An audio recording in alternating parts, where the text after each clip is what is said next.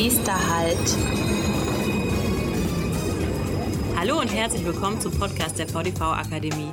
Der Podcast rund um Weiterbildung und Lernen in der Mobilitätsbranche.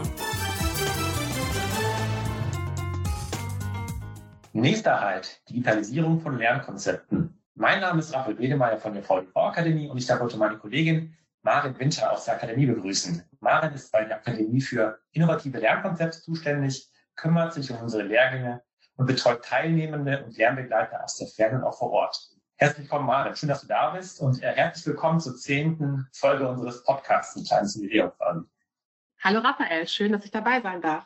Eigentlich waren die Lehrgänge der VDV-Akademie bis ins kleinste Detail geplant, die Räumlichkeiten gebucht, das Catering vorbereitet, alle Dozenten gebrieft und der Ablaufplan fertiggestellt. Doch dann kam Mitte März 2020 die Corona-Krise und stellte buchstäblich alles auf den Kopf. Was war die größte Hürde, die du und deine Kolleginnen nehmen mussten beim Übergang von einer Präsenzveranstaltung zu einem rein digitalen Format?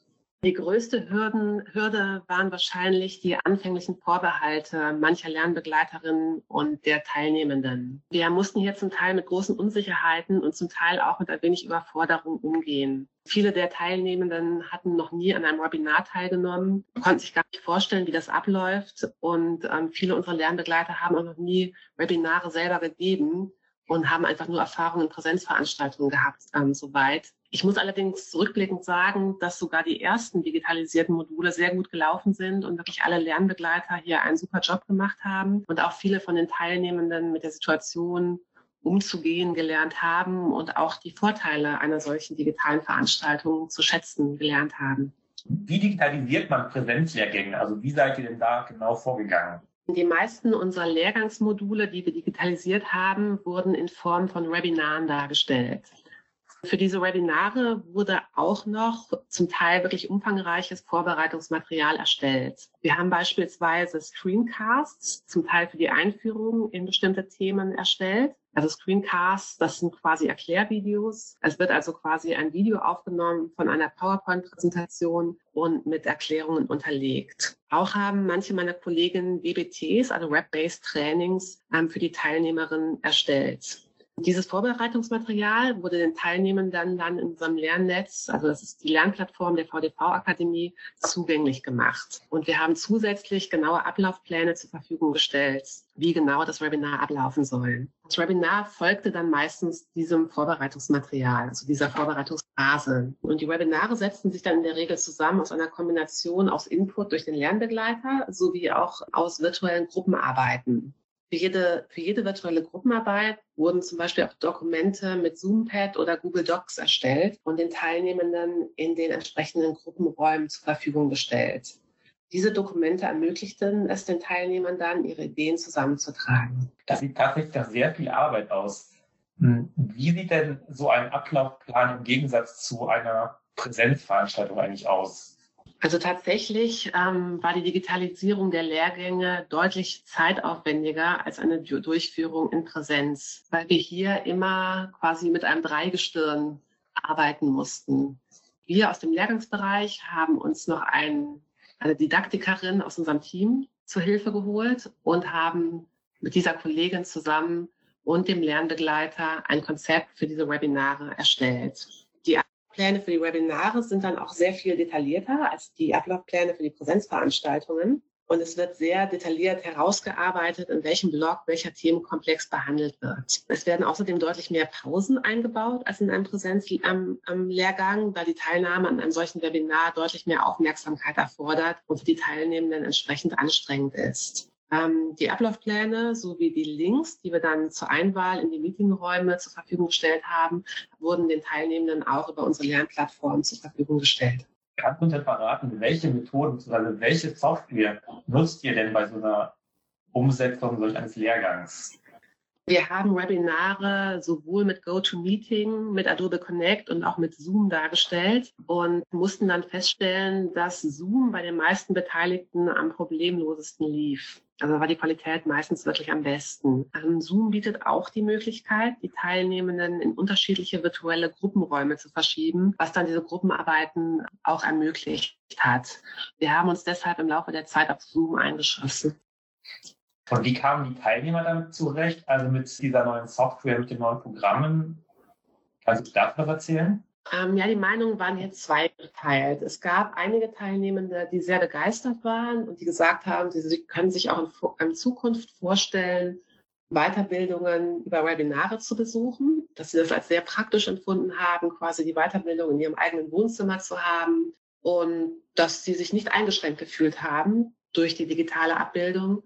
Andere Teilnehmende waren eher kritischer, skeptischer, haben gesagt, ich möchte das doch lieber in Präsenz haben. Also es war wirklich sehr unterschiedlich, wie das meistens unterschiedlich ist. Das bedeutet nicht nur, ihr müsst euch auf diese digitalen Formate erst einstellen, sondern auch die Personen, die auch an euren Veranstaltungen teilnehmen. Genau. Und dazu haben wir den Teilnehmenden und auch den Lernbegleitern ein, quasi einen Online-Knigge zur Verfügung gestellt. Eine Kollegin hat den erstellt und hat hier alles zusammengetragen, was man in einem Webinar beachten sollte. Zum Beispiel auch, dass wenn der Dozent spricht, dass alle anderen ihre Mikros ausmachen sollten, um Störgeräusche zu vermeiden, dass vielleicht nicht unbedingt die Katze durchs Bild läuft, wenn die Kamera an ist.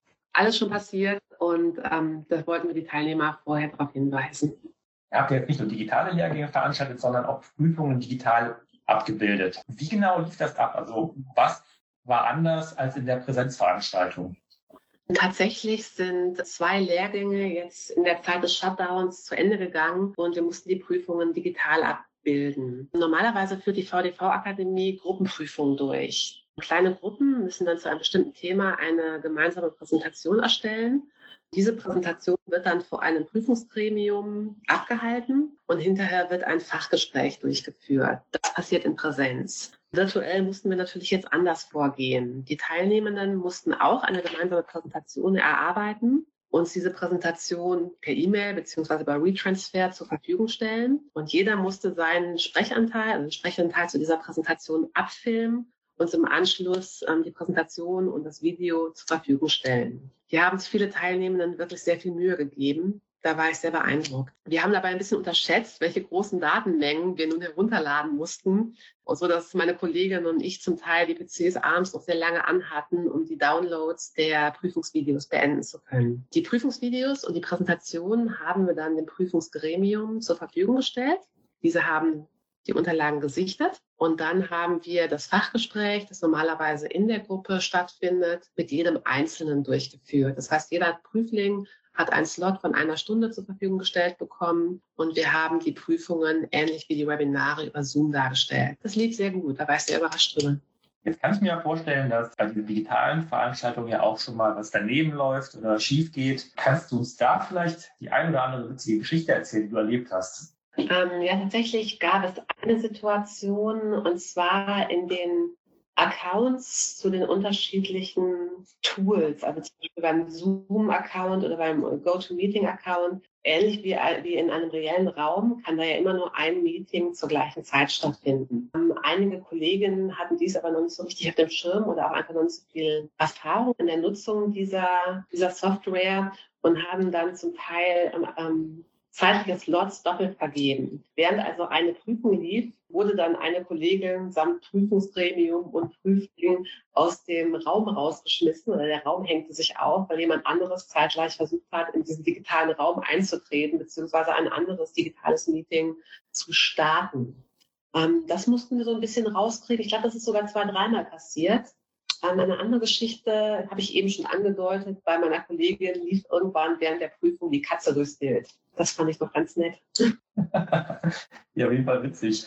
Ja, ich werde ja wahrscheinlich mit der Zeit auch irgendwann wieder zur Normalität zurückkehren. Kannst du oder kann, könnt ihr euch vorstellen, solche digitalen Veranstaltungen auch zukünftig stattfinden zu lassen? Oder sagst du, nee, also ihr kehrt komplett wieder zum, zum Präsenztermin wie vor der Corona-Krise zurück? Ich glaube, dass wir in dieser Zeit sehr viel gelernt haben und unsere Kompetenzen sehr ausgebaut haben, was dieses, ähm, diese digitale Abbildung von Lehrgängen angeht. Ich könnte mir auch durchaus vorstellen, dass wir vielleicht ähm, ein neues Format oder ein, ein Workshop oder ähnliches in Zukunft wirklich mal rein digital über ein Webinar stattfinden lassen. Vielleicht lassen wir auch in unseren Lehrgängen das eine oder andere Modul oder vielleicht ein oder anderen Modultag mal in Form eines Webinars stattfinden. Die Lehrgänge als solche sollten aber dennoch zum größten Teil nach wie vor in Präsenz stattfinden, da wir ja auch das Networking, das Kennenlernen unter den unterschiedlichen Teilnehmenden aus den verschiedenen Verkehrsbetrieben fördern möchten. Also ich denke, wir nehmen auf jeden Fall was mit. Wir werden auch das eine oder andere integrieren und unsere Lehrgänge damit ein bisschen modernisieren. Hört sich spannend an. Arbeitet ihr zurzeit an einer äh, oder an einem rein digitalen Format, auf das wir uns jetzt schon in Kürze freuen dürfen?